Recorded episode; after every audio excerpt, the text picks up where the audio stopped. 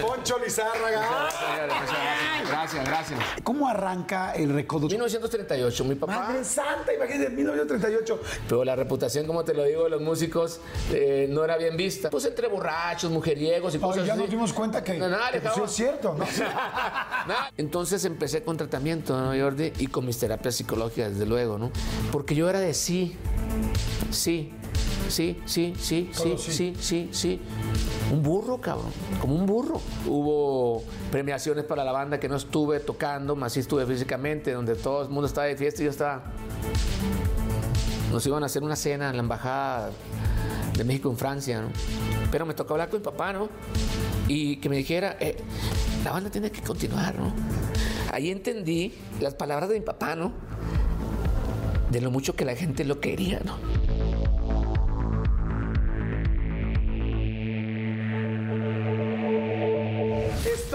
Con un muy buen amigo que quisiera verlo mucho más, pero bueno, anda tan engirado, con tanta chamba, con tanto éxito.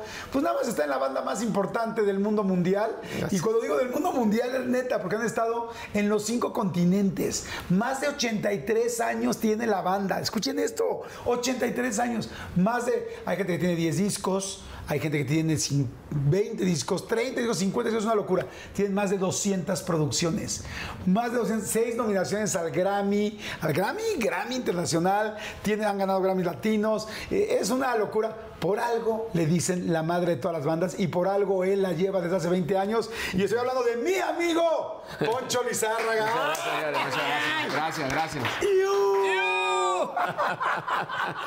¿Cómo estás, Ponchito? Muy contento y después de esa presentación que, que, que me acabas de regalar, pues me siento muy emocionado, la verdad. Eh, gracias por invitarme. No, Tenía feliz. muchas ganas de poder estar contigo, saludarte después de muchos años, pero afortunadamente pues estamos aquí contentos. Muchas gracias, la verdad te agradezco mucho este espacio que me brindas. mi querido No, amigo, yo feliz de que estés aquí. Saludos a todos.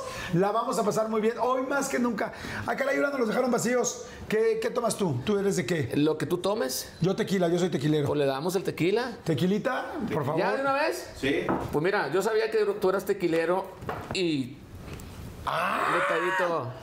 Ah, es que ustedes tienen un tequila, ¿verdad? Pues Pero no está a la venta, ¿o sí? No está a la venta, es un tequila que tenemos solamente para los amigos como tú. Wow, muchas gracias. Así que si quieres, No, dale pues una uno- probadita, le damos un llegue. ¿De qué estamos hablando? ¿De la botella? Por supuesto. Porque con eso de que hace mucho que no nos vemos, No, no, capaz bueno, que no. nos vamos a reencontrar, ¿no? Oye, ustedes tómense lo que quieran, ya saben cuál es la Sí, idea. sí. Mira, la idea de este programa, bueno, de estas entrevistas, es que la Muchas gente gracias. por... ¡Ay, güey! Papá. Ay, papantla, tus hijos vuelan. Y este vaso no parece tequilero, no parece. Oye, pero te digo parece- algo. Parece chelero, ¿no? Te digo algo, es percherón, es engañoso, ¿eh? La gente lo ve también y dice, güey, pues ¿cuántos llevas? Pero es que tiene toda esta parte... ¿Tú crees? Sí, está muy engañoso. Pues yo te Oye, visto cómo comienzas y cómo terminas en los programas. y- oye, pero ¿por qué no? O sea, ¿este es como para puros cuates o cómo? Sí, fíjate que mi madre tuvo para bien, la cual le mando un beso a mi madre, eh, hacer este tequila para regalarlo a las amistades. Ok. Solamente a los amigos. Y bueno, no quise dejar pasar la oportunidad, de, si estaba aquí contigo, por supuesto, de poder traerte este detalle eh, de este tequilita que tenemos, ¿no? Aparte que sé que te gusta el tequila. A ver, pues le damos, ¿no, compadre? Aquí no creo que vaya a ser fondo, ¿no? Sí. No, no, no, no. Con esto va a estar cañón. Oye, después mi madre me va a jalar las orejas allá en Mazatlán, olvídate. Doña Chuyita nos viene a jalar la... No, Madre, nada más vamos a acariciarnos los labios, ¿ok? Vamos a mojarnos los labios. Ay, así le dije a una mía. Pero no le cumplí, amigo. No le cumplí. Oye, ¿de dónde salió el IU? Fíjate que el Yu, allá en los ranchos, eh, el, el Recodo es un pueblo, ¿no? Es el pueblo donde nace Don Cruz Lizárraga. Y allá en las rancherías, cercanas al pueblo del Recodo, la gente que va por, las, por el ganado, por las vacas, a las parcelas y se le lleva al corral cuando ya se oscurece, la- llevan por, por- por la carretera, ¿no? Entonces las van guiando, las guían con gritos. Eh, oh, y, las- y los animalitos, las vacas, lo, lo- lo escuchan y se alinean y siguen por la, por la carretera, ¿no? Vecinal, desde luego. Entonces, uno de esos tantos gritos que la gente le dice a los animales es como un yu, eh, up, up, y de ahí sale el grito del yu. IU. ¡Yu! ¿Y lo hacía originalmente eh, tu papá? Lo, ¿quién lo- Fíjate que eso nosotros lo metimos. eh, Está bueno, ¿eh? Sí, no, sí está Lo voy a ir sabroso. probando constantemente. Eh, me va diciendo cómo va cayendo, ¿no? Este, este fue algo que nosotros empezamos a grabar eh, por allá por el 93, más o menos, ¿no? Lo que hicimos empezar a meter cuando eh, anteriormente la- en los discos de la banda de recodo, como era música instrumental, no había cantante, pues no se acostumbraba como a, a- a- ni a gritar ni a mandar saludos, porque la gente lo único que escuchaba era música completamente instrumental. Al momento cuando eh, se incursiona con voz a la banda, pues ya es cuando empiezan los saludos, ¿no? Y, y surge otro grito que tenemos que, eh, que decimos siempre seguro, ¿no? Pues, seguro, Siempre es como uno va de la mano del otro, ¿no? Oye, y la gente te dice así como le dicen a Derbez de, ay, dígame, no me ahorque, no me ahorque. O sea, la gente de la calle te dice, hazme you. Nos ven y nos gritan, ¡Iu! Entonces ya voltea uno y, y él le responde obviamente uno Dice, con un you, y tú, ¿me? Pero donde quiera, ¿eh? Donde quiera que nos hemos presentado, donde hay gente mexicana y que le gusta nuestra música y nos ven, nos conocen, siempre nos gritan así. ¿Cómo arranca el recodo? Tu papá, eh, don Cruz Lizárraga, empieza este, en el trein- en 32, 38. 1938. Mi papá. Madre Santa, imagínate, 1938. Ya había bandas sinaloense, ¿no? Evidentemente. Mira, no había bandas con el estilo que tenía la banda El Recodo. Sí había bandas, pero hubo un parteaguas en la historia de la, de la- de la música sinaloense, en el que- la cuestión de la banda, porque cuando Don Luis Arada comienza con todo esto, él imprime un toque muy diferente, un, to- un toque muy campirano, muy silvestre, ¿no? Muy natural, muy auténtico de un tipo 100% de rancho, que no tenía estudios, pero que tenía ganas de querer eh, eh, ser músico. Existían las bandas, sí, claro, las bandas tipo orquesta, ¿no? Que se daban mucho en el centro y el norte de nuestro estado, Sinaloa, pero con un estilo diferente al que tiene el recodo. Por al- estas agrupaciones que te digo eran de estilo más pausado, más balseado. Y papá llegó con un estilo más bronco, ¿no? Eh, no, no leían eh, partitura Ajá. Simplemente lo que escuchaban lo trataban de sacar y a como lo sentían, lo transmitían, ¿no? Ok. Entonces, esa fue una diferencia muy grande y eso fue un éxito para la banda El Recodo porque vino a, a- a- a darle un toque especial, un toque original, que en la actualidad, obviamente. eh, lo que nosotros seguimos haciendo es conservar el estilo original de la banda Recodo desde que comenzó mi papá. Obviamente, pues en la actualidad los compañeros ya están preparados musicalmente hablando, ¿no? Todos los compañeros le nota para poder tocar lo que se toca en la actualidad. Pero, pero eso fue gracias a Don Cruz Lizárraga, ¿no? Por ejemplo, eh, don Cruz Lizárraga tenía, o sea, su posición económica era de tener sus instrumentos, todo bien, o cómo se hizo su primer clarinete. Pues eso fue muy interesante, mano, porque mi papá comenzó a escondidas de mis, de mis abuelos. Ok. A escondidas de mis abuelos. Porque los- decían como que la música no los iba a Los dar. músicos en esos años, a principios de los- del siglo XIX, para toda la gente que nos está viendo, pues tenían una mala reputación. ¿no? Eh, la música, ¿cómo llega a los ranchos? Porque la gente de la ciudad eh, se iba a los ranchos a tocar. ¿Quiénes? Los que introdujeron los primeros instrumentos al puerto de Mazatlán. El puerto de Mazatlán a finales del siglo XVIII, principios del siglo XIX, era el puerto más importante del Pacífico de, de México. Y en Mazatlán tenemos eh, gente de, de- de origen pues francesas, alemanes, Claro. que los alemanes son los que meten el- la cuestión de la banda de las rancheras de las polcas, que las polcas para nosotros mexicanos o sinaloenses son las rancheras. Ajá. Entonces ellos, como no tocaban ese tipo de música en la ciudad, se iban a las orillas, a los pueblos. Así fue como introdujeron la, La música. música. Entonces, mi papá, obviamente, un tipo que tenía ganas, tenía hambre, fue como él empezó a escuchar. Le, llama- le llamaba la atención, pero la reputación, como te lo digo, de los músicos eh, no era bien vista. Si ¿Por qué ahorita no- decían que eran qué? Pues entre borrachos, mujeriegos y cosas ya así. nos dimos cuenta que, No, nada que, pues, sí es cierto, ¿no? Nada alejado la realidad, ¿no? Entonces, pues mis abuelos pues eran personas como que como no más recatadas, lo que ellos querían, porque solamente eran dos hijos, mi padre y mi tía Victorina, en paz descanse. Entonces, pues mi papá comienza a escondidas, vende una, una marranita, una puerca, para poder hacer manteca y venderla. No le alcanza para comprar su clarinete. O sea, vende la marranita del cerdito. Sí, y Para eso lo hace conseguir comprar- manteca. Ok. La manteca la vende Ajá. y, por ejemplo, el clarinete le costó, no sé, 100 pesos. Ajá. Pues con la manteca logró agarrar 70, le faltaban 30. ¿Quién iba a ser su cómplice? Una tía que él tenía, mi tía Dominga, en paz descanse, que fue la que le, prestó los otros 30 pesos que le faltaban para poder comprar su clarinete y comenzar él en la música. Así es como comienza la historia de la banda El Recodo de Incluir Zárraga. ¿Y él tocaba dónde? ¿Solito o se hizo su bandita? Eh, primeramente a escondidas y después tocaba con la banda del pueblo tocaba con la banda del pueblo. La banda del Recodo surge en 1938, pero mi papá comienza en 1937. El Recodo es un pueblo, como lo comenté ahorita, que está a 45 minutos en carretera. Anteriormente, pues no había carretera y pues se hacía pues, de todo lo que te puedas imaginar, porque la única manera de llegar era pues en burro. Eh, al paso del tiempo, pues ya, se, hay, más, hay carreteras ya mejores y se pavimenta y ya hacemos 45 minutos. es un pueblo muy pequeñito, ¿eh? Un pueblo muy pequeño. ¿Cómo se siente el Recodo? ¿Se sienten orgullosísimos los del pueblo del Recodo? Pues fíjate que se siente muy contenta la gente del Recodo. Mi papá decía, miren, eh, mi papá falleció en 1995, Jordi. Obviamente no existían lo que existe en la actualidad, las redes sociales ni nada de eso. Y decía, el pueblo del Recodo es un pueblo tan chiquito que no viene en el mapa. Pero yo quiero Bueno, ahorita ya. Ahorita ya aparece, Pero, pero hace 40 años no existía en el mapa, ¿no? Y decía, pero a través de mi música yo voy a hacer que conozcan a mi pueblo. Y es una realidad, porque la gente ya conoce el pueblo del Recodo, ¿no? Hay personas que van exclusivamente a ir a visitar la casa de mi papá para ver dónde nació Don Luis Sargas, dónde pues empezó toda esta historia de la banda Recodo. ¿Y esa casa es un museo o es de ustedes? Es una, es una pequeña casita que yo creo que en esos años, estamos hablando de, los, de, principio del 1900, pues todo estaba aquí como en este cuadro, ¿no?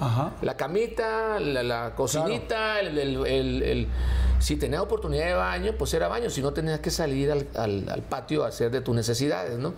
Tu lavadero si tenías oportunidad y todo estaba aquí, ¿no? Entonces es un cuarto precisamente como de este tamaño de quizás 5 por 5 donde tiene una pequeñita terraza en la parte eh, de atrás, que era donde tenía un comal, que era donde pues hacían la comida.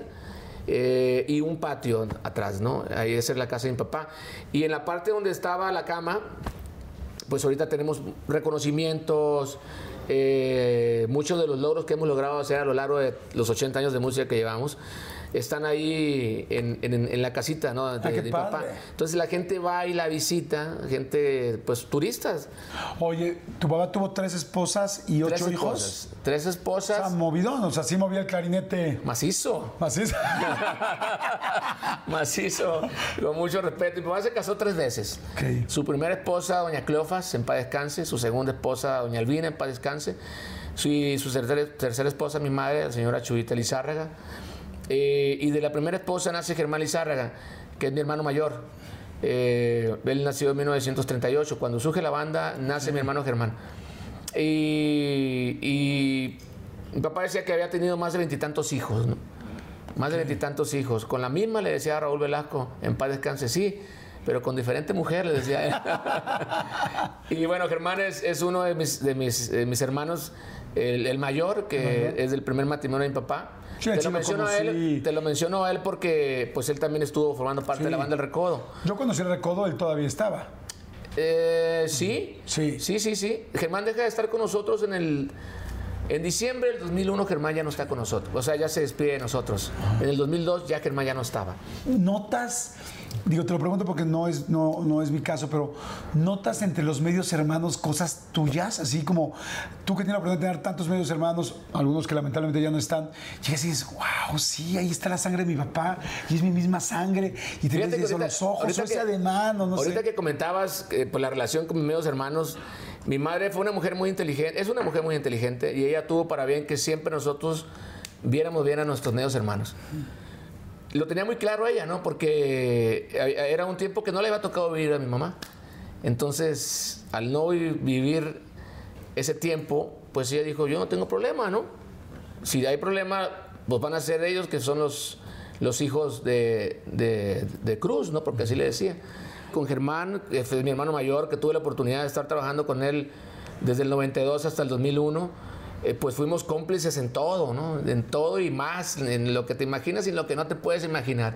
Se fueron... Para mí un gran ejemplo, este, mi maestro y, también como un segundo papá, ¿no? Pero un segundo papá en el que podías... Eh, hacer cosas que no puedes hacer quizás con tu papá, ¿no? O sea, me Obviamente estás era mi diciendo- hermano. Lo que me estás diciendo es que se llegaron a unir de viejas. Sí, muchas veces. Qué padre, ¿no? Sí, muchas O sea, veces. con tu hermano, ¿cuántos años te llevaba? Un chorro, como 30. ¿Cuánto te yo lleva? tengo, sí, Perdón, bueno, como 30. Es 32, tre- casi 33 años. Pues mira, uno soltero antes aquí a la agrupación, yo tenía 21 años cuando entré a la banda. Y llego con mi hermano Germán y un tipo con toda la experiencia del mundo en todos los aspectos. Todo el aprendizaje eh, fue algo muy padre para mí. En todos los aspectos también, musicalmente hablando, desde luego, ¿no? Hace rato lo comentaba con mis compañeros, que mi primer tocada acá en el Estado de México en 1992, eh, obviamente yo sabía canciones del recodo, ¿no? Porque yo desde los cinco años mi papá me llevaba a las presentaciones y conozco mucha música instrumental. Pero en esa ocasión pidieron una canción que no me sabía, ¿no? No sé, 3 de octubre, por decirte algo. Entonces yo volteo preocupado con mi hermano Germán le digo, hermano, eh, no me sé esa canción. Me una sonrisota con su bigote. Sí, me acuerdo. Tú, tú, tú, tú. No, no, no me la sé. Ponte el pito en la boca, cabrón, y baila, me dice. Pero no me la sé. Tú ponte el pito en la boca. El pito en la boca, para la gente que no sabe qué significa, era el clarinete, que es el instrumento que tocaba Germán, que toca y que toco yo. Entonces les comentaba a mis compañeros que eso para mí fue un parteaguas dentro de la agrupación, porque me dio, me dio seguridad seguridad. Un morro de 21 años con personas de más de 50 que te dan la confianza Claro. de poder de, eh, apapacharte y decirte, hey, No pasa- madre, es una rola, No, no, pasa tú nada, güey, tú bailale, póntelo y baila la gente. ¿Y cuando te lo viste, sí le ibas tocando o nada más hacías.? No, no, pues yo le iba haciendo loco, ¿no? Por supuesto que empezaba a brin- brincar y bailar, eso sí, se me dio bastante bien. Pero la tocada, pues no, yo hice lo que él me dijo, ¿no? Y eso fue para mí algo muy padre porque me dio, como te lo comento, confianza, ¿no? Y seguridad de poder, pues, darle para adelante, ¿no? No importando las circunstancias en las que te encuentres, ¿no? Claro. Para mí fue un aprendizaje muy grande. Oye, y cuando estabas chavito, pues evidentemente ya estaba el recodo, ya, pues, ya llevaban casi 30 años de formada la banda. Este, ¿Veías mucho a tu papá? ¿No lo veías? ¿Sentías la ausencia? ¿Cómo fue eso? Bueno, ahorita en la actualidad, desde luego, pues eh, hay la posibilidad en todos los aspectos de poder viajar, ¿no? Y regresar a casa, ya sea por aire o por tierra. En esos años no veía la posibilidad económica de poderlo hacer, tampoco la posibilidad eh, de transporte para poder llegar de regreso a Mazatlán, ¿no? Entonces, sí hubo ausencia física de mi padre, sí, bastante, pero el tiempo que estaba mi papá con nosotros, Jordi, el, poco tiempo que podía estar, era tiempo de calidad, ¿no? Y eso fue muy padre para nosotros. Y obviamente eh, ahí la señora Chuyita, o sea, mi madre, pues tuvo mucho que ver en este sentido, ¿no? De que siempre nos estuvo hablando cosas bien de, de mi papá. El por qué no estaba, obviamente se extrañaba. El por qué cua- escuchábamos que, que, lo- que mi papá lo querían mucho. ¿Y por qué van a querer a tu papá, no? Si no, eres, si no es tu papá, es mi papá. Bueno, por lo que hace, que la música y esto y lo ¿Te otro. ¿En algún momento te dio celos así como Claro. de, "Ay, oye, es mi papá, lo tengo un poquito tiempo? Claro, claro, claro que sí. Como niño, por supuesto que te dan celos de que tú escuches que, que quieren a tu papá cuando dices tú, pues mi papá es mío, ¿no? O sea, eh, a los años, al tiempo, y ya siendo ahora músico, entendí obviamente cuando mi papá hablaba de que la gente le tenía cariño, ¿por qué se refería a ese cariño, no? Claro, le tenía cariño por, por lo que les, les regalaba mi padre, ¿no? La música, ¿no? Y lo entendí, por supuesto. Y también lo viví y lo sigo viviendo con mis hijas, ¿no? Porque mis hijas cuando estaban pequeñas y ahora que tengo todavía una niña de 5 años, por supuesto que, que, que llegan a decirme, pues ya, ya te vas, ¿por qué te vas? ¿O ¿Por qué la gente? ¿Y por qué? Y nosotros. Y si es algo que, que me remonta cuando estaba pequeño, que me llena obviamente de mucha emoción, desde luego, pero que dices, bueno, el- se repite ese, eh, de nuevo ese capítulo, ¿no? Que no era mi, mi- mi historia, ahora vivo mi historia. Pero me está tocando vivir exactamente lo que vivía con mi papá, ¿no? Pero obviamente, pues ahora ya no es, ya no es lo mismo, ¿no? Claro. Ahora tienes la oportunidad de regresar a tu casa a la semana, a las dos semanas. Anteriormente la banda se iba dos, tres meses, cuatro, caramba. Entonces eran tres, cuatro meses que no veías a tu papá. Te querías comunicar, gracias, Jorge. Te querías comunicar con tu papá. Ahorita agarras el celular, haces una videollamada y está toda madre, porque ves a tu mamá, a tu papá, a tus hijos, a todo, a quien tú quieras. Sí, pero antes Y no. antes te mandaba una carta a tu papá que te tardaba dos meses en llegar, ¿no? Llegaba primero él y después te llegaba la postal o la carta, ¿no? ¿Y sí te mandaba cartas a su papá? Sí, claro. ¿Y las claro. guardaste o no? Sí, hay, hay cosas que están guardadas ahí en la casa de mi mamá. Ahora, si tu papá estaba afuera, pues me imagino que la que educaba era doña Chuyita. Sí, claro. ¿Y cómo educaba? ¿Educaba de, vengan, mijitos, lindos, o era de la chancla voladora? Era de chancla voladora. No. No, no, sí, bastante. Es bastante, ya sí, ya te vi serio. No, no, sí, sí, sí. bastante. Mira, mi papá, eh, Jordi, nunca nos pegó. Nunca, nunca nos, nos dio un chanclazo, un cintarazo. Yo no vi nunca un chanclazo de mi papá. Eh, pero de mi madre sí. Mi mamá nos, nos chancleó, y lo digo con mucho respeto, y, y- y se lo he dicho muchas veces a ella, ¿no? Y, y no por eso me, me siento como, ay, estoy, estoy traumado, ay, qué triste. No, no, no, no, no. Qué bueno que lo hizo. Porque si no lo hubiera hecho, a lo mejor yo no sería el poncho que soy ahorita. Claro. Un tipo que respeta, un tipo que agradece, un tipo que valora, un tipo que ama a su familia, que ama a sus amigos, al público. Yo recuerdo una vez, y lo- te lo voy a compartir, mi mamá tenía una hijada. Eh, mi mamá no tuvo hijas. Estaba embarazada y en un, en un ciclón se cayó y perdió a una niña que, que, que iba a nacer, ¿no? Entonces, eh, mamá tenía una hijada, eh, Cecilia. Una vez la Cecilia, pues me hace burla de algo, ¿no? Nosotros vivíamos en un segundo piso. En la parte de abajo, mis padres rentaban la parte de abajo y nosotros vivíamos en la parte de arriba. Entonces la Cecilia iba queriendo bajar las escaleras y me hace burla de algo y no sé qué, que la fregada y que, y que mi madrina, ¿no? Y me da mucho coraje, ¿no? Entonces, ¿Cuántos años llego- tendrías? Yo creo que yo tendría... Yo creo que algunos 10 años. Ok. 10 años. No, chiquititito. 11 años. Y me da mucho coraje. ¿Y qué hago, no? Voy, la alcanzo. Y en lo que yo iba bajando las escaleras, la agarro el cabello y le pego un desgreñón, cabrón. Me salió del alma. Me salió del alma. Tan me salió del alma que. pues dije, ah, chingue su roña, morro uno. Y allá va la Cecilia, se regresa llorando con su madrina. Y llega su madrina. A las mujeres se les respeta, cabrón. Yo morro, ¿no? Y agarró una escoba. Y me dio, ¡zas! Un escobazo. ¡zas! Otro escobazo. Mole. Madre, no, yo sé que no le gusta que platique esto. No, doña Chuchita, pero así es la entrevista. Pero- y si usted pero- dio el escobazo, lo dio. Y bien, al tercer escobazo me la quebró. ¡No! Te lo juro. ¿La escoba o la espalda? No la escoba. y la espalda me vas a ver, ahorita ya me está saliendo todos los achaques, ¿no? Este, me quedó la escoba. ¿Qué aprendí? Que a la mujer se le respeta, caray. ¿Qué aprendí? Que, mujer Que no se le levanta la mano a la mujer, ¿no? Y que la escoba es dura. Y que hasta el escoba tercer hasta, golpe, ¿no? hasta el tercero. del, del cuarto para adelante ya no te aguantan. No, aprendí a respetar. Claro. Aprendí a respetar. No, Entonces, nunca en la vida te volviste a meter, ¿no? antes era así, los padres con una mirada. Sí. Ya cuando te voltean a ver tus padres, te ponen los ojitos así, te, Sí, luego ahorita platicamos en el Ya coche, con eso tú cabrón. ya sabías que no tenías que, que- no tenías que decir nada.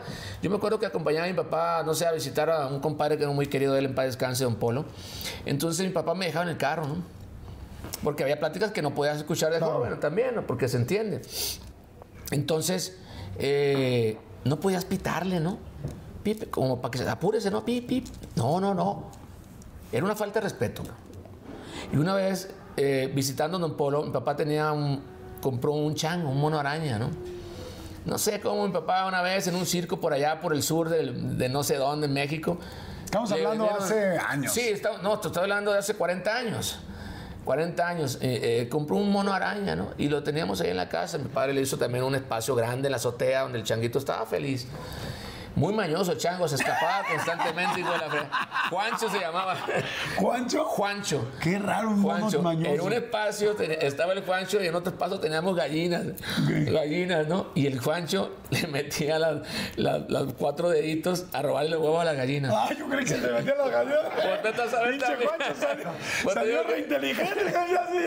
pues- dándole escucharazo a las pobres gallinas. Pues no lo dudo. Bueno, una vez mi papá me llevó, ¿no? A con, su- a con su compadre y llevó al, al Juancho. ¿no? El Juancho en la parte trasera, mi padre manejando yo de copiloto, ¿no? Ahorita regreso. ¿Está bien, papá? Pues cinco minutos, ¿no? Bueno, no vaya ni reloj, pues, cinco pasado tiempo, pum. ¿Juancho bien portado? Los primeros minutos. De repente empezó a pasar el tiempo y mi papá no llegaba, ¿no? Y el guancho se empezó a mover, ¿no? Pinche guancho, dije yo, no manches. Y pues uno está morro, ni quieras, uno es un animal, ¿no? Y luego tienen, los monos arañas tienen una cola Sí. larguísima, cabrón.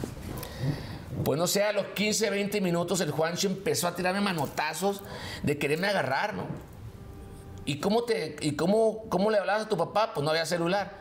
Pitarle, cállate la boca, era una falta de respeto. ¿Qué hacías? Pues a cubrirte, ¿no? A cubrirte los, los manotazos que te aventaba el Juancho con, la, con los cuatro deditos así, o con la cola, ¿no? No, llegó mi papá y yo estaba blanco. te- claro, pues te daba miedo. Pues si, si a la gallina le agarraba los huevos, pues a ti también te da miedo. ¿no? Imagínate que me iba a agarrar a mí, ¿no? Los huevitos. Los huevitos, no, pues estaba jovencito. Oye, ¿y, y no te mordió ni nada? No, no, en esa ocasión no. En esa ocasión no. O sea, ¿nunca así? La- a mí no me mordió, fíjate, una vez. mordió mi papá, cabrón. ¿Mordió a tu papá? Sí, papá era un tipo que cuando estaba en casa era muy, muy, muy él, ¿no? muy auténtico. En, en- en casa no había mujeres más que mi mamá. Entonces, los demás éramos varones. Mi papá usaba boxer, que parecían como chores, y camisetas de resaque. un poquito larga de repente, no se le salía por un lado a mi papá la chichi. Pero era muy característico él, ¿no? En casa era, era, era así, ¿no? Era él. Usaba guaraches de baqueta, de cuero de venado. No sé si los conoces, pero tiene una suela impresionante, ¿no? Que como chancla, cállate la boca. Este, entonces una vez mi papá se mete a donde tenía el Juancho. Sí, Juancho, lo amo. Y, y el Juancho, y el Juancho lo muerde, ¿no? A mi papá, cabrón. Entonces mi papá se agarra el guarache de baqueta y le pega tres guarachazos al Juancho. Jamás le dieron ganas al Juancho de morder a mi papá. ¿no? Jamás. Y dije yo, oye, papá, dije yo, entre, entre mí, pues chiquillo, ¿no? Dice, si pues, se hubiera puesto como estaba conmigo en el carro también, como me tiraba los manotazos del Juancho, ¿no? Pero bueno, esa es la historia del Juancho que te platico de mi papá, que, que me tocó vivirla y va obviamente de la mano de todo esto, lo que es el respeto, ¿no? Claro. Un respeto que, que como... Que Juancho aprendió a tres chanclazos. que el Juancho aprendió a tres enclazos, yo lo aprendí con escobazos, ganchazos, cintarazos y de todo un Y poquito. Pero que gracias a Dios me hicieron Claro, entender que, que- que- que la vida tiene uno que llevarla y vivirla con respeto, ¿no? Exactamente. Oye, pues salud, amigos, salud. Hoy estamos muy leves, ¿eh? ¿Tú? Bien, bien portados. A ver, señores, ustedes también, este, si les está gustando, por favor, este es un buen momento para que le den like, se los agradecemos mucho. Si le dan suscribirse, se los agradecemos más, porque nos ayuda mucho. Y activen la campanita para que les avisemos. Hacemos rápido refil, vayan rápido a hacer lo que tengan que hacer y regresamos. Vamos. Empiezo a ensayar con los hijos de músicos de la banda Recodo y empezamos a formar pues una pequeña bandita, ¿no? O sea, como que juntaron a los chiquitos como, Sí, a los hijos de la banda Recodo. como los timbiriches, pero de banda. Porque los timbiriches eran todos hijos de artistas. Ándale. Y ustedes eran los hijos de los recodos. Ándale, ándale, es lo mismo, pero en banda. No me digas, por que ahí nacieron los recoditos. Ahí nacen los recoditos. O sea que era de que. Y, y- y ni siquiera pensaron el nombre, era como. Ay, van a darle clases a los recoditos o cómo. No, no, no, no, no teníamos nombre. Así surgen los recoditos, ¿eh? ¡Qué de los hijos de los músicos de la banda El Recodo, que es donde yo comienzo en la música, ¿no? Con el clarinete. Con el clarinete, con el clarinete. Oye, ¿y ¿cuántos años tendrías? Eh, en 1989, entonces tenía yo 18 años. 18. 18 años. En el inter de- que yo estaba estudiando eh, música, como yo ya no continué en la carrera, y mi papá me dijo, pues a trabajar, cabrón. Y yo me fui a trabajar a la banda del recodo, pero de técnico. Yo empecé en la banda de recodo cargando luces. ¡Ay, qué interesante! Las primeras luces que, que compró la banda del recodo en Guadalajara, Jalisco, pues yo era el que las, las movía, ¿no? Pues las, Las montabas. Estábamos en Guadalajara en un, un bailazazo cuando estaba Bronco en su mejor momento, Laura León, la Tesorito, era un suceso, ¿no? Y nosotros estábamos alternando, ¿no? Te lo platico esto porque fue mi primera chamba. Cayó un tormentón, hijo de la chingada, que no sirvió ninguna luz. ¡No! ¡Qué! Ninguna, ninguna luz. Pero bueno, lo platico porque me tocó vivirlo, ¿no? Pero así es como comienzo yo en la música, ¿no? Oye, y luego cuando ya están los recoditos, a los recoditos les fue cañón, porque ustedes eran como la sensación, eran como los Backstreet Boys de, Sí, fíjate. de Sinaloa, ¿no? Fíjate que, que, que sí, porque las bandas en esos años no había jóvenes, eran personas adultas. Entonces era muy divertido ver a un grupo de 15, 10 bueno, en ese entonces éramos 19 músicos, empezamos en los recoditos. Ver una bola de niños tocando banda, ¿no? No, no había pasado eso. Entonces así fue como empezamos a llamar la atención localmente, ¿no? Eh, sin vocalista. La gente le, le gustaba el ruido de ver a esos niños, que nuestra primer chamba que, que hicimos, Jordi, fue en una boda que tocamos, que nos contrataron. ¡Qué valor, caramba! Porque, que sí, porque nosotros nos sabíamos cinco canciones. Y la gente sabía que nosotros nos sabíamos cinco canciones. Una de ellas, el manicero, cabrón. Otra de ellas, el sinaloense. Oye, pues somos de Sinaloa. La otra, el corrido de Mazatlán. La cuarta, la canción de Mazatlán que la hizo Miki Laura hace muchos años. Y la quinta, no me acuerdo si era el, el anillo grabado, ¿no? Terminamos con la quinta, empezamos con la sexta y empezamos con el manicero. Así estuvimos tocando por cinco horas. ¿Cómo crees? Cinco canciones. No es cierto. Cinco canciones. Era- Tan, tan, este- A la uno. Ah, para el playlist eran cinco rolas. ¿Y ¿Cómo se llama el show? 5 por 5 Sí. Y nos contrataron. Pero fíjate lo interesante de todo esto. Era La gente no se quejaba, oye, cabrón, ya que tocaron esa tres veces. No, porque la gente sabía. Pero como te valía gorro, estaba chavo, no te interesaba, eh, eh, estábamos haciendo lo que, lo que nos, nos gustaba, pues la gente se divertía, ¿no? Se divertía viéndonos que nosotros nos divertíamos. ¿Nunca sentiste que hubo un poco de miedo de que qué tal si pegan los recoditos muy cañón por este concepto y le empiezan a bajar clientela o le pegan al recodo? ¿Nunca? Fíjate que no, Jordi, la verdad no. La verdad no, porque ahorita son ellos. Antes de ellos han sido más agrupaciones. Si, decían, si no son ellos, va a haber más. Y, y la vida nos ha dado la, la madurez, y solamente la madurez te nos da los años, de poder eh, toparte con este tipo de, de situaciones y salir adelante, ¿no? De hecho, ahorita precisamente estamos nominados al Latin Grammy y somos eh, compañeros de nominación. Los rec- el recodo y el recodito. Y, y- y el recodo. ¡Wow! Entonces, más que sentirme yo como, puta, sí, estamos nominados juntos, al contrario, ¿no? claro. Me siento contento eh, de que las dos agrupaciones de la empresa a la que pertenezco, de las cinco, de los cinco que están ahí, dos sean de casa, ¿no? Claro. Ante un, un mundo de tantas agrupaciones que existen, ¿no? Oye, ¿y tú ahora en el mundo empresarial ganas lana de los recoditos? Bueno, el, el Los Recoditos es un grupo que pertenece a nosotros, ¿no? Sí, o sea, pero sí. Sí, claro, claro, claro, claro. No, pues si quieres que les vaya bien, ¿no? Por supuesto. De tonto dijera que no. Oye, Oh, oh, es que. Pues digo, sí, ¿no? Ah, claro, no, por supuesto. No, no, No, digo- no, sí, pero es que sabes que como que yo me imagino, evidentemente, pues tú llevando 20 años al frente de, del recodo y con tu mamá que todavía, pues bueno, evidentemente está muy pendiente de todo, pues no sé cómo está la organización de toda la familia. Bueno, la pero- señora Chuyita es la jefa. Sí, eso sí. sí. Ella es, ella es la que manda, eh, y ella es la que manda, y ella es la que manda. Ella es la dueña del recodo. ella es la dueña de todo. ¿Cómo es la vida de una banda, de la madre de las bandas del recodo? O sea, ¿cómo es? ¿Cómo es ser parte de una banda tan importante como el recodo? Bueno, a mí me tocó, te estoy hablando de hace 29 años, eh, Jordi, tener la oportunidad de, de, eh, de no tener, por ejemplo, el autobús baño. ¿El autobús no tenía baño? No tenía baño. Se tenían que parar cada vez, todos al Sí, baño. o, o si por ejemplo si íbamos a hacer pipí, pues agarrábamos bolsas y hacemos en las bolsas. Ok. Y las hacemos un nudito y las poníamos en X lugarcito en un bote de basura. Cuando llegábamos a la caseta, Ya la sacaban. las tirábamos, ¿no? Ya popó se separaban, ¿no? No, sí, claro, ya poco sí, ¿no? Eh, eh, de este, pero no teníamos baño, no teníamos aire acondicionado, ¿no? Entonces una vez nos aventamos un viaje desde Mazatlán, creo, o de Los Ángeles, mejor dicho, a la ciudad de Chicago. Entonces, si tú te pones a sacar cuentas, son como 50 horas. No juegos. Estoy hablando de 1994, más o menos, ¿no? ¿Por qué me fui ahí? Porque a mi papá no le gustaba viajar en avión. Y a mí sí me hacía ¿Te mal. daba miedo? No sé si sería miedo o no, pero él siempre le gustaba viajar en el autobús. Ok. La mayoría del tiempo lo viajaba, ¿no? Entonces a mí se me hacía mala onda que mi papá se fuera en el autobús tantas horas y que yo me fuera En avión. en avión, caray.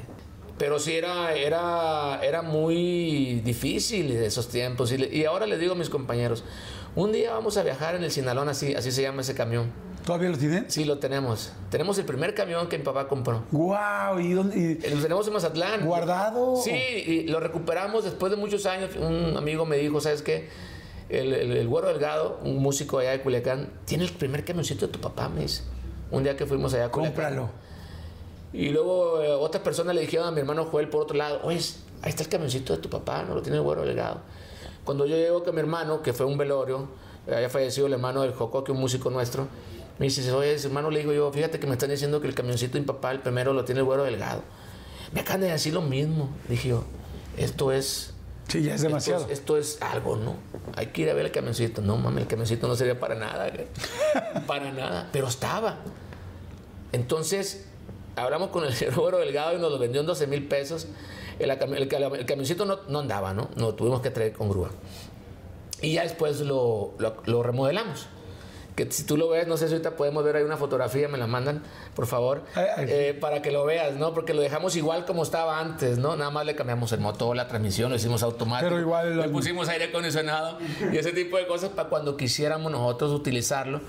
eh, con la finalidad de un día de, invitar a medios y dónde los traemos, los, los movíamos en el camioncito del recodo. ¿no? ¡Qué padre! Pero Entonces, qué bonito lo, que sí. Lo tenemos, tenemos ese y tenemos el Sinaloa así también, que fue el segundo camión que tuvo mi papá. Eh, entonces, hablando otra vez de las comodidades y de lo difícil que ha sido todo esto, le digo a mis músicos, un día vamos a viajar en ese camión y un día vamos a llegar a los baños públicos, porque no llegamos hotel, llegamos a estacionamiento. A mí me tocó, ¿Se llegar, dormían? mucho- a mí me tocó llegar muchos años en estacionamiento, eh, porque no había la posibilidad, ¿no? Ok, ya nos quedó claro cómo era el primer camión. Sin aire acondicionado, no Nada. camas, nada. ¿Cómo es el camión hoy del recodo? Un camión Siendo de dos la- pisos. ¿De dos pisos? Un camión de dos pisos, con todas las comodidades que podemos tener, digo, tampoco es como eh, demasiado Sí, no, no, no, no, no eh, es- glamour y fashion, no, porque pues somos 17 músicos. Si eso le sumas que viaja con nosotros el road manager, viajan obviamente la gente de redes sociales, que ahora ya también son parte del equipo, y más los dos operadores, entonces tenemos más de veintitantas camas. Y en la parte de abajo del autobús eh, tenemos una sala que es como eh, dos sillones con sus televisiones y dos mesas para comer, ¿no? Entonces en la parte ¡Guau, de qué abajo padre! es un área para comer y para jugar videojuegos. Y la parte de arriba, que tenemos también una sala, también con sus dos sillones y, y- y dos mesas también que utilizamos como escritorio, lo utilizo como escritorio. Esa área la utilizamos para ver películas, ¿verdad? La parte de abajo y la parte de arriba. ¿Por qué la de abajo para videojuegos? Porque todo grita, ¿no? ¡Eh, ya lo maté! ¡Ya metí gol! ah". Entonces la parte de arriba pues es un poco más tranquila y de ahí para atrás todos son dos dormitorios, ¿no? Y siempre que van viajando, unos están jugando, otros viendo pelis, otros acostados. Sí, sí, sí, sí. Ahí cada quien va como, como quiere, ¿no? Si- por ejemplo, si tú quieres irte en tu cama, te puedes ir en tu cama perfectamente cómodo porque en tu cama cabes sentado. Ya no eran las literas donde te pegabas en el techo, ¿no? Ahorita ya podemos ir sentados y no pegas en el techo, traes tu propia televisión. Ca- Cada, cada cama tiene su Cada propia cama televisión. tiene su propia televisión, quieres conectarte a no ver manches, las diferentes pues, plataformas que ahora existen, pues la ves, o quieres ponerte a ¿Tiene jugar ahí. internet el camión? No tenemos internet como tal porque cada quien tenemos nuestro propio internet, ¿no? Entonces, pues ya le pasamos a las televisiones y ya ves pues todo lo que se usa en la actualidad, ¿no? ¿Se pueden subir mujeres al camión? No, Está prohibido. sí. ¿Quién lo regula? Eh, nosotros mismos, nosotros mismos tomamos esa decisión Eh, porque hace muchos años sí subíamos mujeres. Te lo digo porque esa es una realidad y aquí venimos a decir la verdad. Claro. De este. Nada más que hubo, hubo es un problema, no con nosotros, sino con una agrupación que no sé si decir el nombre o no, para no. No, mejor no tiene caso que lo diga para no quemarlos. Pero se metieron en un problema, ¿no? Porque uno de los vocalistas de una agrupación de allá del norte eh, subió a una muchachita que la muchacha era menor de edad. Entonces fue un bronco, no, no. Y dijimos nosotros, ¿sabes qué? Esto ya se tiene que acabar. Estoy hablando de antes de los 2000, ¿no?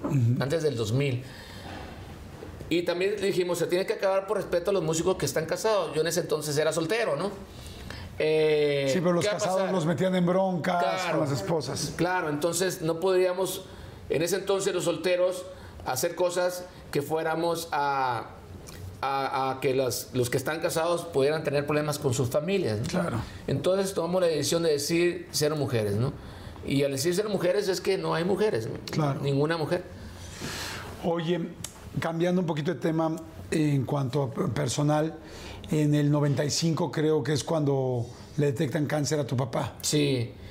¿Cómo fue ese momento? ¿Cómo les dijo? ¿Cómo se enteraron? ¿Qué pasó? Pues fue un momento muy difícil para nosotros, Jordi. Fíjate que previo al 95 estábamos armando una gira por Europa. Una gira que se empezó a planear como casi dos años antes, ¿no? Eh, dices tú, tanto tiempo, sí, porque no existían las redes sociales, ¿no? Entonces vinieron muchos periodistas de Inglaterra, de Holanda, de Bélgica, de Alemania, de Francia, a ver qué era la banda El Recodo. Y llevar esa información para allá, para poder hacer después los conciertos que hicimos en 1995. Toda esa parte le tocó a mi papá.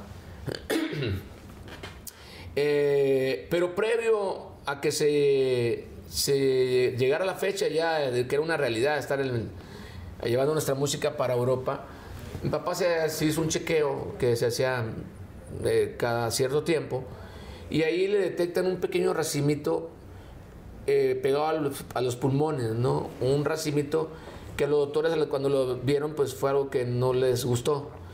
Le hicieron estudios y, y que era ese racimito pues era cáncer, ¿no? Entonces, pues, si ahorita el cáncer, escuchas cáncer y, y- y- te da miedo, tiemblas, Imagínense, en el 95. en el 95, cabrón, Hace pues, 26 años. eh, claro, está que todo el mundo temblaba, ¿no? Eh, te estoy hablando que eso fue probablemente en el mes de eh, febrero, marzo, ¿no? Marzo. Eh, en el mes de abril, mayo, teníamos una gira por Hawái. Nuestra primera gira en Hawái.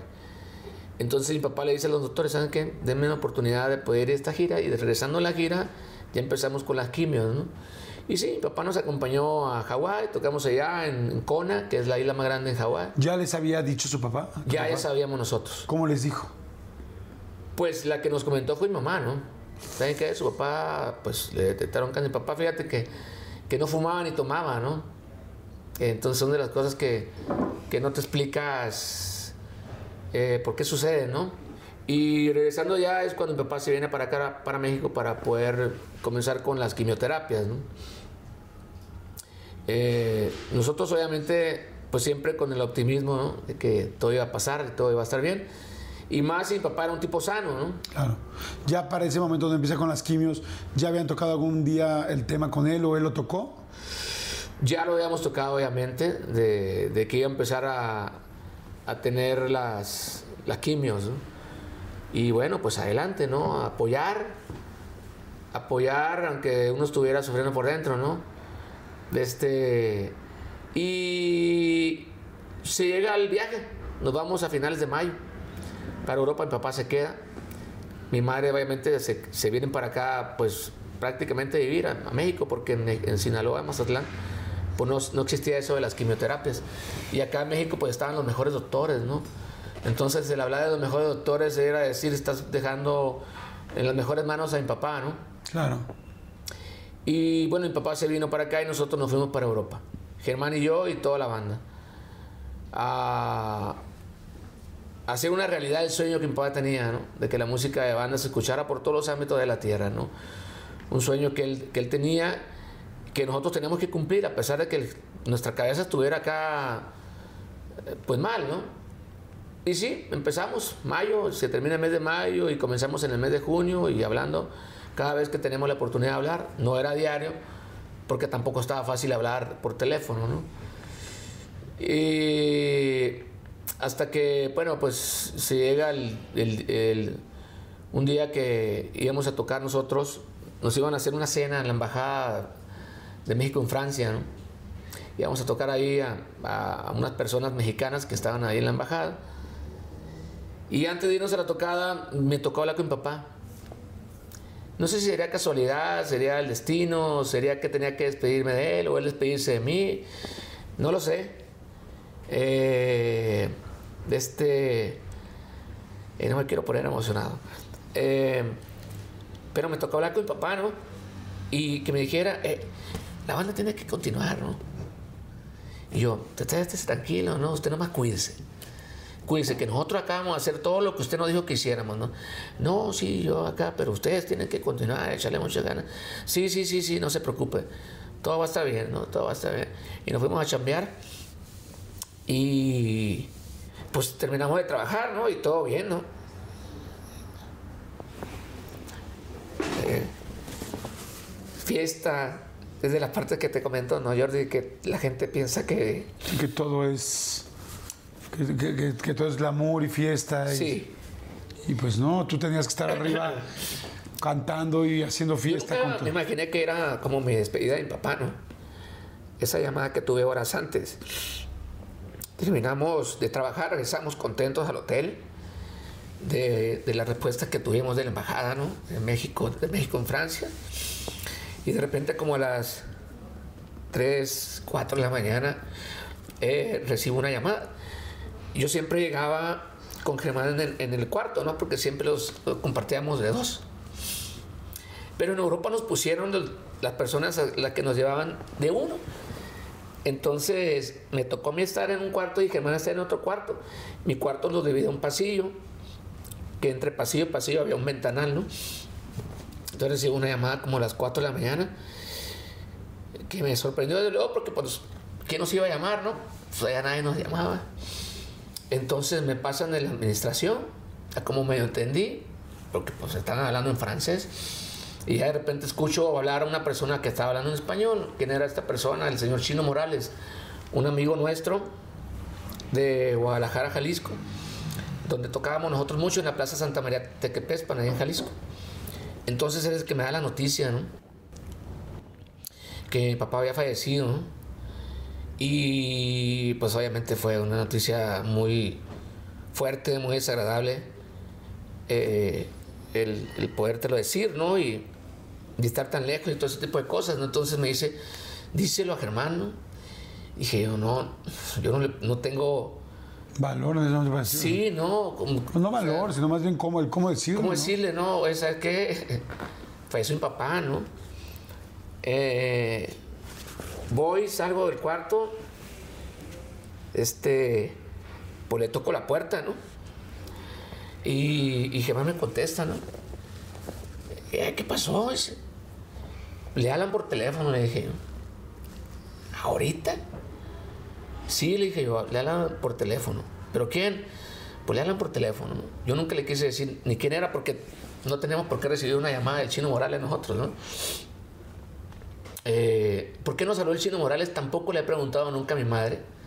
No lo sé. Ni tampoco nunca le pregunté al Chino Morales por qué fue la persona que nos llamó. Ni tampoco le he preguntado a Germán, que le voy a preguntar cuando lo vea.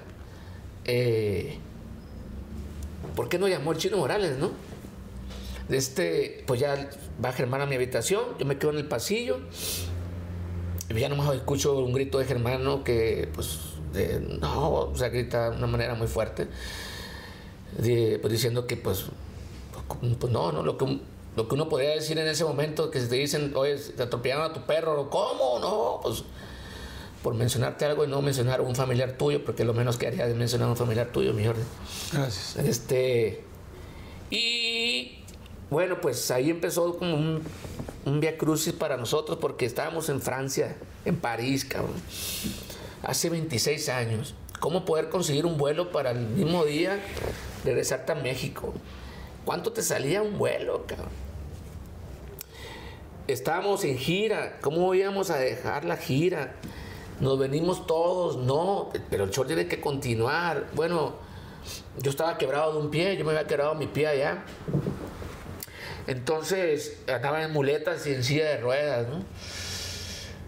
Eh, afortunadamente no sé cómo lo hicieron, no sé si lo hicieron desde México o no sé si le hicieron eh, la empresa que nos llevaba, que fueron las que nos consiguieron dos boletos de avión a Germania a mí.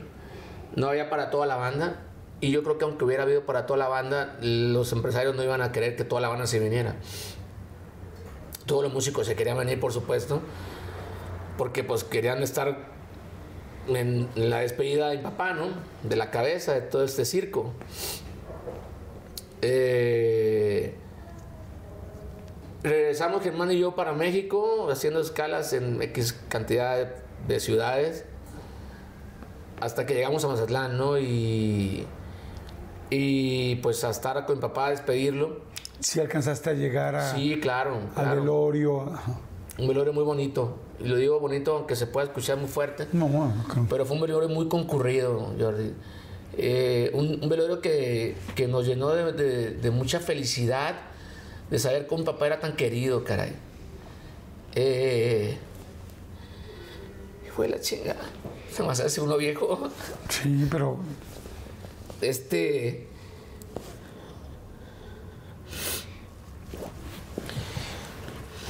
Sí, me imagino, no me quiero imaginar ese momento, venir desde allá. Fíjate que. Ahí entendí. Eh, las palabras de mi papá, ¿no? De lo mucho que la gente lo quería, ¿no? dije yo, no mames. Ahora entiendo eso que mi papá nos decía de chicos, ¿no? Porque pocas veces he visto las fotografías de, de, de lo de mi papá, ¿no? Porque hay fotografías de eso. Eh, pero estaba el, panteón lleno, bien bonito, bien bonito. Sí, porque viste todo el amor, todo el amor que había dejado y tanta gente que lo quería. Sí, sí, Al día siguiente que pasó todo esto de que le dimos la despedida a mi papá, pues tuvimos que regresar, ¿no? A trabajar, Volamos de Mazatlán, México, México, Frankfurt. Tenemos una tocada precisamente el día, ese mismo día en la noche, en Frankfurt, allá en Alemania. Y tenemos que continuar, ¿no? Porque mi papá es lo que nos había enseñado, ¿no? Que el show tenía que continuar, que no importaba lo que estuviera pasando. Y eso fue lo que hicimos, ¿no? No sé por qué te estoy platicando todo eso, ¿no? Ya ni me acuerdo cuál fue la pregunta que me hiciste. Pero, pero, pues mira, te lo comento. ¿Cuál fue la pregunta que me hiciste, Jordi? No, no te preguntaba de cuando le, diagnosticaron cáncer a tu papá. Ah, bueno, y pues cómo empezó todo eso, pero me estás diciendo cómo, le, cómo les avisaron, cómo les dijeron el Via Crucis para regresar. Sí. Y, me hace mucho sentido lo que dices tú, de que todo el mundo creemos de repente que alguien que trabaja en el medio o en el show, y más con una banda tan importante y tan icónica como es el Recodo, pensaríamos que todo es miel sobre hojuelas y todo es fantástico y todo es glamour. Y hoy nos estamos dando cuenta que pues es muy por el contrario. Claro que habrá momentos lindos y claro que habrá momentos eh, retribuidos tanto de trabajo, de dinero, de fama, de aplausos y de, y de cariño. Pero también hay momentos muy difíciles porque, como es tú, el show tiene que continuar. Yo ahorita me puse a pensar el dolor que traías si hoy, 27, 26 años después, eh, me duele ver cómo te duele. Imagínense ustedes ese día. Sí, bastante, bastante difícil, Jordi. Y creo que ayer, no sé si ayer o antier, en estos días, platicábamos con una amiga, con una, una amiga periodista, que sus papás fallecieron también, el año pasado, los dos. Y hablábamos precisamente de eso, ¿no? De la situación de perder a un ser querido, ¿no? Le digo, mira, yo hasta el día de hoy, 26 años después, le digo, a mí me sigue doliendo no tener a mi papá. Por supuesto que sé el dolor que estás pasando en este momento, que tienes un año que fallecieron tus papás, ¿no? Pero bueno, entendimos que el show tenía que continuar y, así fue, y así lo hemos hecho por tantos años. Entonces, después de vivir esta experiencia, Jordi, tan, tan fuerte, tan difícil, que no se la deseas a nadie, la verdad, ni a tu peor enemigo, no te queda más que seguir para adelante, ¿no? Claro. Y las cosas que podamos vivir después de vivir un acontecimiento tan difícil, como quiera salimos adelante. Sí, es como quieras algo adelante. Como quiera sales adelante. Vamos a hacer un refil rápidamente a toda la gente que nos está viendo. Gracias. Gracias por acompañarnos. Gracias por estar aquí. Gracias por sus comentarios. Gracias por tantos países, tantas ciudades. A toda la gente de Estados Unidos, a toda la comunidad latina que nos sigue. Gracias a toda la gente de Centro, Sudamérica, de Europa, de tantos lugares que nos ven. Gracias. Eh, por favor, suscríbanse al canal. Vamos a hacer un refil y regresamos. ¿Te parece bien? Me encanta. Me Venga, encanta. Muchas perfecto. gracias. No, gracias. contrario, gracias a ti, amigo. Oye, eh, ¿con qué bandas, de qué bandas son más cuates el recodo? O sea, con todas se, se respetan, pero con cuáles no, estos cabrones nos dicen viene, te digo, no sé, este, la adictiva y ¡puta, qué chingón! Van a estar estos brothers, ¿con quién se llevan muy bien? Ah, Pues bueno, los recoditos son de casa, por supuesto, ¿no? Eh, pero si hacemos uno de los recoditos, pues tenemos muchos amigos en las diferentes agrupaciones, en la banda de MES, eh, en la Arrolladora, en la Limón, con la Adictiva también, con los Sebastianes, con los solistas que han salido de las bandas, como, pues, como Julio, por supuesto, ¿no? Como el Coyote, como Pancho, eh, con el mismo Julián, que, que, es una historia muy bonita la de Julián también, que nos tocó vivirla. Y con todas, ¿no? Nosotros no tenemos problema con nadie, con nadie. Existe el celo, claro, un celo profesional. ¿En algún momento ha habido algún pique fuerte con una? O sea, no quiero decir que ahorita lo sea, pero que digas, oye, en algún momento sí nos costó trabajo tal banda. No, un pique como tal no. Pero sí un celo profesional, sí. ¿Con quién? Pues con la que estuviera ocupando, por ejemplo, una nominación, una terna que no estuviéramos nosotros. Claro. Esa es la realidad. Por ejemplo, hicimos hace casi tres años un disco que se llamó 80 años de música entre amigos.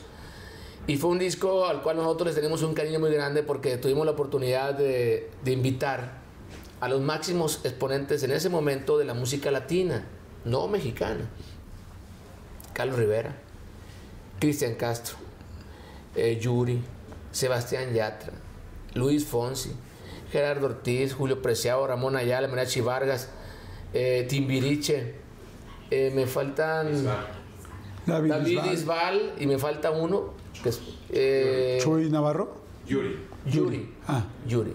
Imagínate, cada uno la mera pistola en su género, ¿no? Entonces hicimos este disco, pues, que dijimos, dijimos, este disco va a estar siendo tomado en cuenta, ¿no? En premios o en programas o lo que tú quieras, pero este disco, pues no, no fue así, ¿no? Entonces en ese momento, la terna cuando fue eso, pues nosotros obviamente sentíamos, pues claro, celo de, de no poder estar. ¿Quién sí ¿no? estuvo en la terna? No recuerdo quién estaría, no, no recuerdo la verdad. Sí, Eh, pero no recuerdo tampoco quién se lo ganó, pero voy a investigarlo. Sí.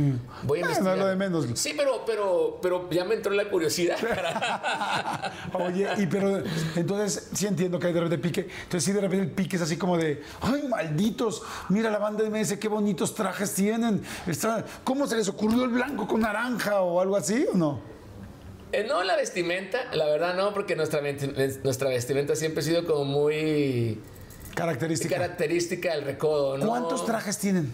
Pues la verdad ahorita no lo sé. Pero cada vez que sacamos un disco sacamos traje diferente, ¿no? Por ejemplo, ahorita traemos un traje eh, completamente diferente a lo que estábamos usando antes, ¿no? Con, como, con puras R's pequeñas. Un traje muy chido, la verdad. ¿Siempre llevan el mismo? O sea, durante... No variamos. Por ejemplo, si tenemos un fin de semana, tenemos tres presentaciones, pues tenemos tres trajes, ¿no? Pero no con el mismo patrón, o sea, no iguales. Dependiendo, dependiendo, dependiendo. Por ejemplo, el de las R sí tiene que ser el mismo patrón porque el trabajo es así, ¿no? Claro. Entonces ahí tendría que ser amarillo, verde, rojo, blanco y café. Pero, por ejemplo, si tienen muchos trajes, de repente es como, porque luego tienen muchas presentaciones, ahorita porque estuvimos en pandemia, pero luego cuando tienen cuatro o seis presentaciones en una semana es eh, la de lunes con el 27, la tal con el, o sea, como son por colores, les ponen nombres, les ponen números. Nombres. Acá con nosotros eh, les ponemos nombres. ¿Cómo se llama? A ver, dime cinco nombres de Eh, trajes. por ejemplo, el Capulina.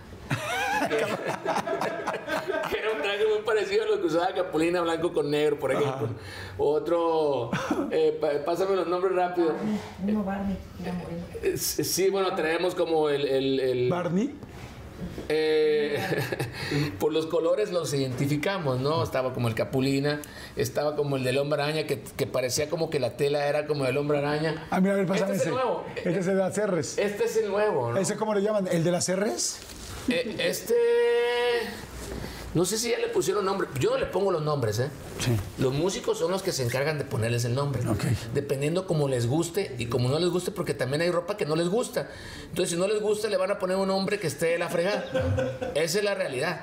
Entonces, este hasta ahorita no sé cómo se llama. Pero ahorita, por ejemplo, esto que es lo que estamos usando con este disco nuevo, tenemos este negro y tenemos un tinto. Ok. Entonces dicen el negro, el título. Ah, mira. Y trae el nombre adentro y todo. Claro, claro. Ay, Entre 17, imagínate, agarras el, el- el- el del flaquito y se lo pone, pues no, que resulta que es el mío y si yo me pongo el de él. ¿Son caros los trajes que se usan en- ya para grupos de este nivel? Pues la vestimenta. ¿Cuánto costará un traje? La vestimenta completa, sí, porque no nada más es el saco, no es el pantalón, es el cinto, es Sí, levilla. la camisa. ¿Cuánto es- saldrá? es- son los- las botas que usamos nosotros, ¿no? Pues dependiendo. Por ejemplo, si las botas son, no sé, de X. No, pero el puro traje. No, el saco y cambio y, y pantalón.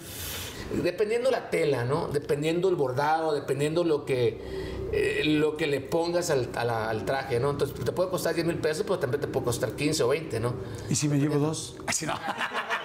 Una pequeña rebaja. Una pequeña Oye, oye, qué padre además en medio de todo esto que después tú, bueno, te, te casas con Celia, con tu esposa. ¿Cuánto llevas de casado? Yo me casé en el 2004. Tú tenías ya una hija, Sí, mi hija nació en 1995. ¿ok? Y después, que es tu hija más grande, tiene 20... Va a cumplir 26 años ahora en noviembre. Y luego con Celia tienes ya tres Tres niñas. niñas, gracias a Dios. Muy contento de poder eh, tener la fortuna de ser padre. Y, y más de poder tener a, a- a- a mis hijas, ¿no? Yo no tuve eh, la fortuna de tener varones. De- Decía un- por ahí una- un buen amigo, Poncho, no te preocupes, ¿no? ¿Por qué? Pues tienes puras mujeres, ¿no? No, pues yo no me preocupo, le dije. Bueno, pues es que es que de repente pues te llegan y te empiezan a dar carrilla, ¿no? Que te empiezan a vacilar y que el producto para caballero y que la chingada. Y dije yo, bueno, le dije, mira, cuando alguien te llegue y te diga eso, tú dile lo siguiente. Yo tengo puras mujeres porque Dios manda huevos a donde hacen falta.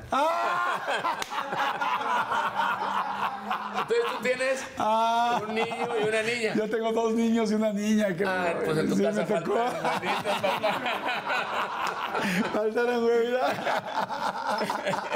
En la mía son puras mujeres, Claro. entonces los míos son los que mandan. Claro, Son los que mandan. Oye, y la más en mi, en mi mente, en mi mundo, porque en la casa mandan ellas. Oye, Jocelyn, tu niña más grande, ¿vive contigo o ya no? Mm. Ya no, ya más bien las que te esperan son. Sí, sí, mis tres hijas, ¿no? Ella siempre, bueno, mi hija mayor siempre ha vivido con su mamá. Pero siempre hemos estado al pendiente también de mi hija, ¿no? Claro. Eh, y mis tres hijas, pues son las que viven, con, las tres hijas que tengo con mi esposa Celia, son las que viven conmigo, ¿no? Entonces, pues muy contento, la verdad, de, de poder ser de papá y de niñas. Digo, yo no puedo sentir o decir el tener varones porque no tengo varones, pero con mis hijas soy sumamente feliz, no ocupo más. La verdad, soy un tipo muy afortunado, Jordi. Tengo mis hijas hermosas, con salud. ¿Qué, qué le puedo pedir a Dios? Tengo a mi esposa con salud, cabrón. ¿Qué le puedo pedir?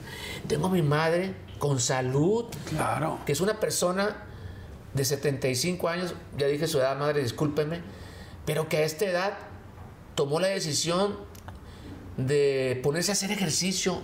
Nunca había hecho en su vida ejercicio. Ha bajado 20 kilos. Wow. Una hora y media camina todos los días, casi 7 kilómetros. Fíjate qué ejemplo para uno. Claro. Entonces, soy un tipo afortunado. Claro, tengo, tengo mis hermanos, tengo mis compañeros, tengo a mi suegra, que me llevo poca madre con mi suegra. Le mando un saludo, por cierto. Tengo están los abuelos de, mis, de mi mujer. Entonces, pues, ¿cómo no ser un tipo muy afortunado? Claro, completamente. Completamente de acuerdo. Y afortunado también el momento en que tuvieron el accidente del recodo tan fuerte, donde se, Sí, se volteó el camión. 2012. 2012, que fue fuertísimo. Creo que gracias, eh, bueno, gracias a Dios salieron las cosas adelante, pero creo que tú emocionalmente también quedaste muy lastimado, ¿no? Sí, fíjate que el 2012 fue un año también, pues a finales del 2012 complicado, ¿no? Porque tuvimos el accidente en, el- en la carretera de San Antonio a McAllen, creo. Y pues salimos lastimados varios compañeros, pero yo fui uno de los más af- afectados junto con Aldo en paz descanse. Me acuerdo de las imágenes. Sí. Eh, bueno, a mí me, trasladaron en helicóptero, caray. Se llegó un helicóptero, por mí me llevó un helicóptero al hospital, ¿no?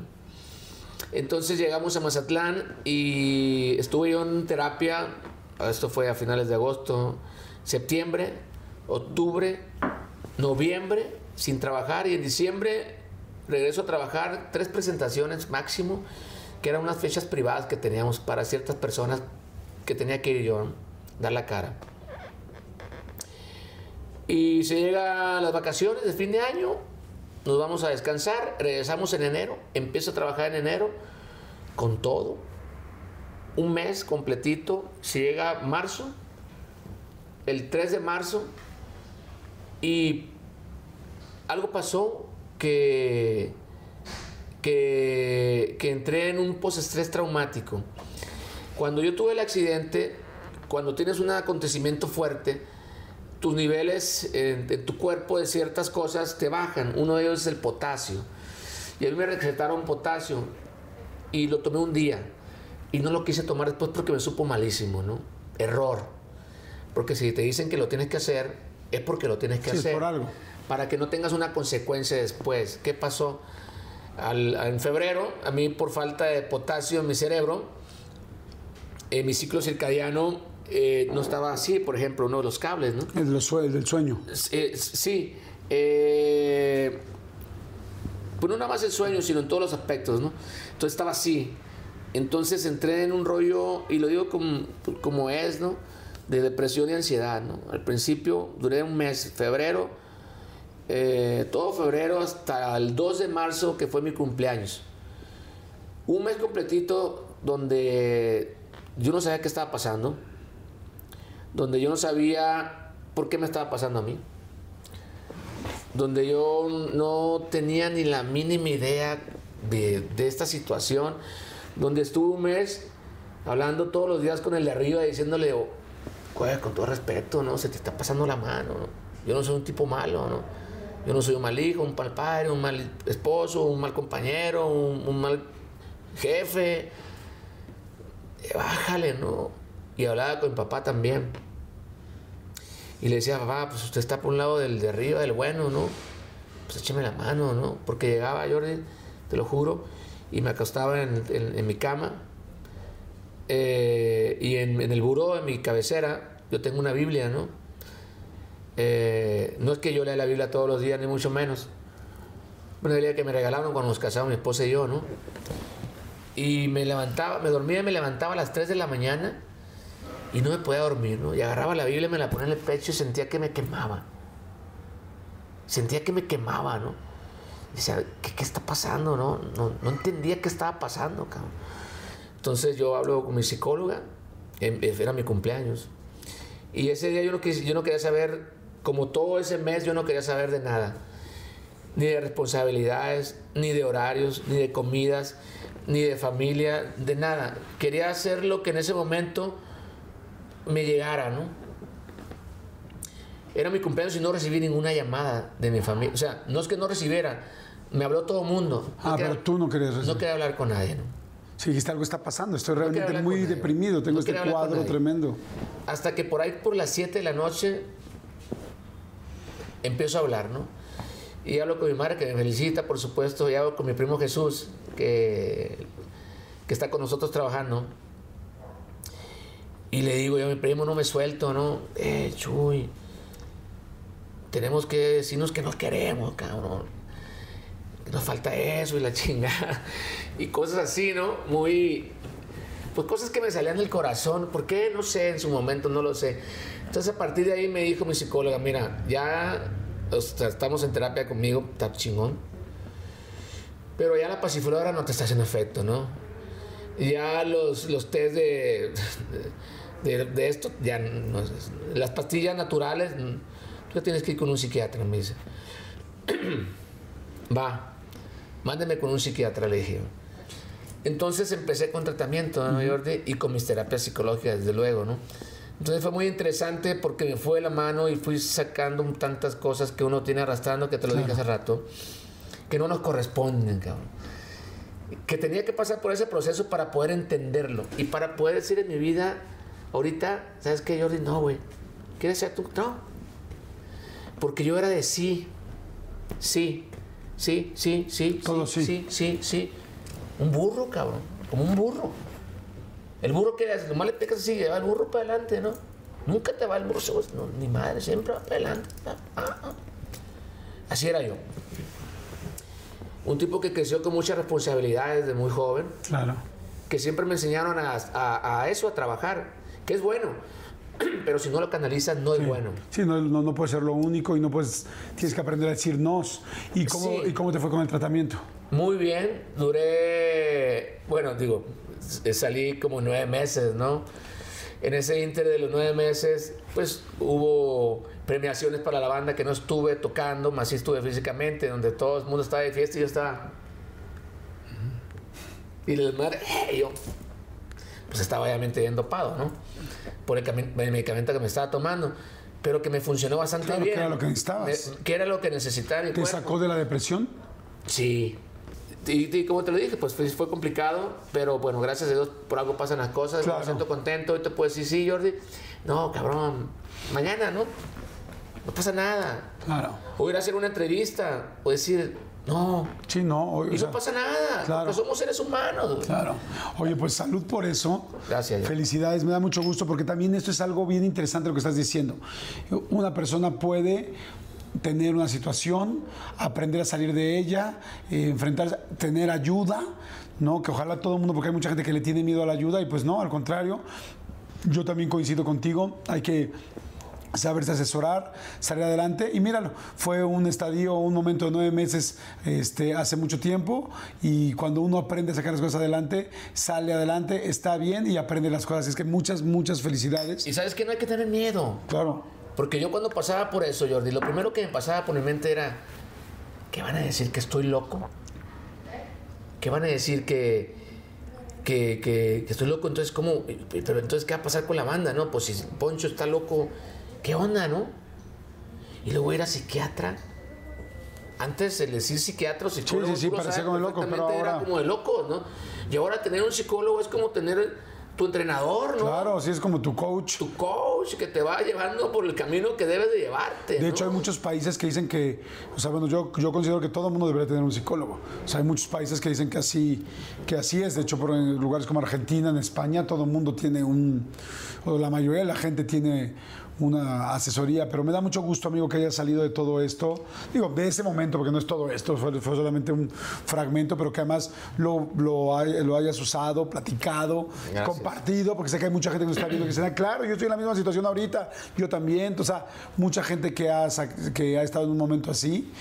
Y yo, amigo, no tengo nada más que agradecerte, felicitarte por estos 20 años, por ahora, que pues, no, no están tus hermanos en la, en, la, en- en la banda, en el recodo, por todo lo que han logrado, por todo lo que han gracias. hecho, por todos estos 20 años que han dejado, porque me da mucho gusto y mucha emoción que me da mucha emoción que ese legado de tu papá de sigue, quiero llevar la música a todos lados, tú lo has seguido tan al pie de la letra. Muchas gracias. Eh, me encanta que la gente conozca, te conozca más, tanto la historia del recodo como la historia de Poncho Lizárraga, porque se dan cuenta de todo lo que se ha tenido que pasar. Por eso te quería preguntar esta última parte, eh, para poder estar ahí, para poder cantar, para poder hacer nuevos, para poder hacer nuevos este, temas, para poder diseñar nuevos discos, para poder hacer todo lo que la banda sigue haciendo para estar hoy nominada con los recoditos también, que es parte del equipo.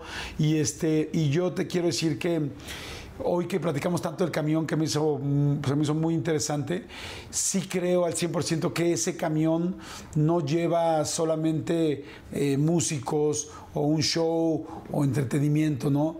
Este, o, o trajes bonitos como los que veíamos de la RC.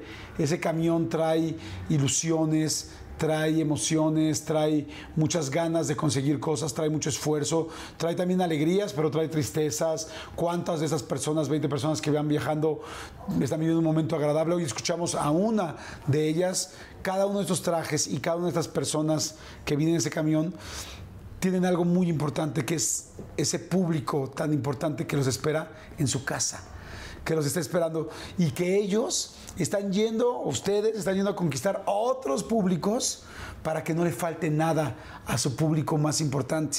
Y ese público que espera a cada una de esas personas que viajan en el camión tiene mensajes y tiene situaciones especiales y quiero que veas uno, uno de, de una persona que, que, que, que es parte de ese público por el que tú trabajas todos los días. Quiero que lo veas. Jimé, ¿por qué traes ese escapulario, mami? Ah, porque, porque lo que pasa, pues, por- porque, porque recuerdo mucho a mi papá y, y él no está, y pues él tiene uno parecido al est- a este. Oh, ¿Y lo traes para recordar a tu papito cuando no está? ¿Sí? ¿Y cuando papito no está, lo extrañas mucho? ¿Y cuando él está, es el mejor papá contigo, verdad? Sí, pero ya quisiera que venga Ya quisiera que venga. ¿Ya quieres que venga? Sí. ¿Y por qué lo amas a papito? Em, porque es el mejor papá del mundo. Papá, te quiero mucho. Eres el mejor papá del mundo. Te amo. ¡Mua! Wow. Hijo de la mañana. Por no decirte hijo de la chinga. Amigo, te quiero Espérame, déjame mostrarte lo que traigo. el escapulario. Velo. Yo aquí lo traigo también. No sé por qué, mija. No sé cuándo te mandaron esa idea. No tengo ni la mínima idea. Pero gracias, Jordi.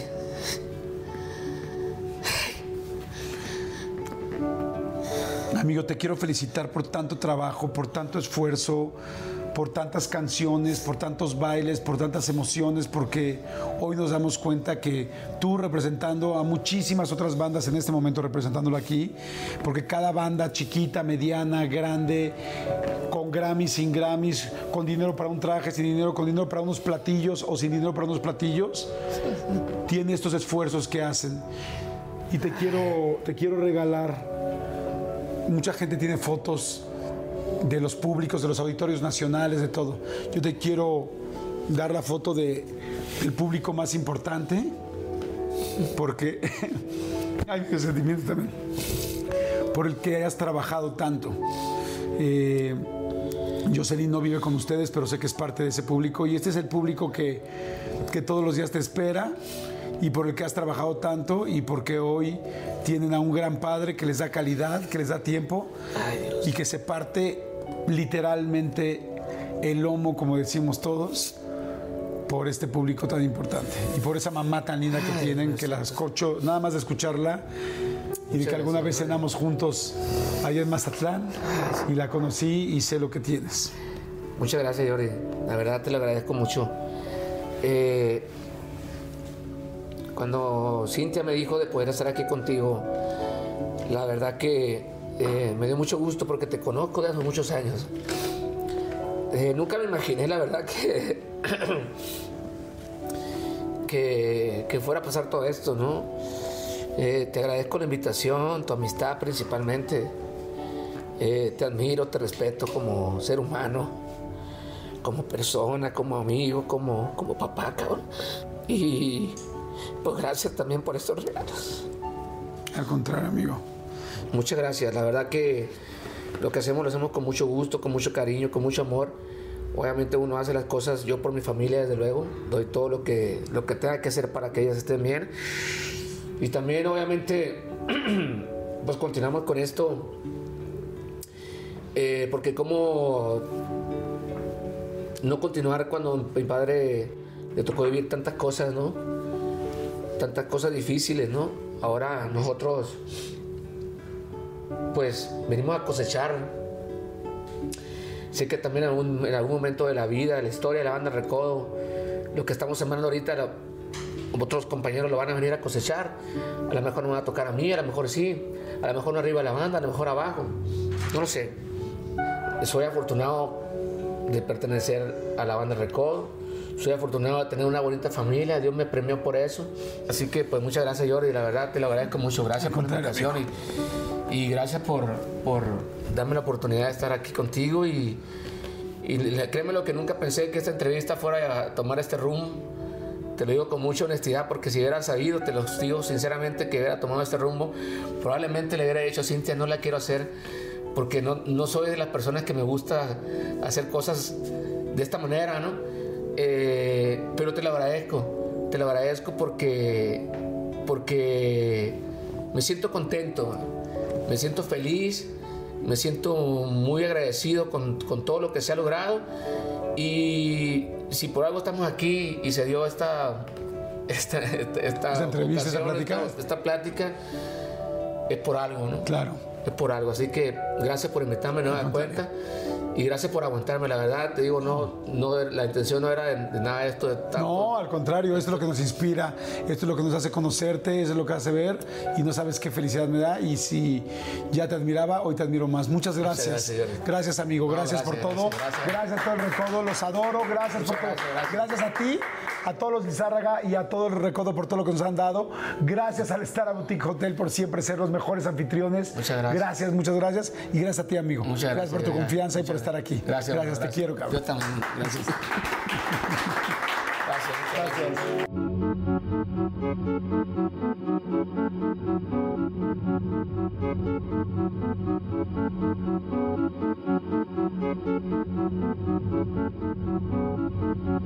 Gracias.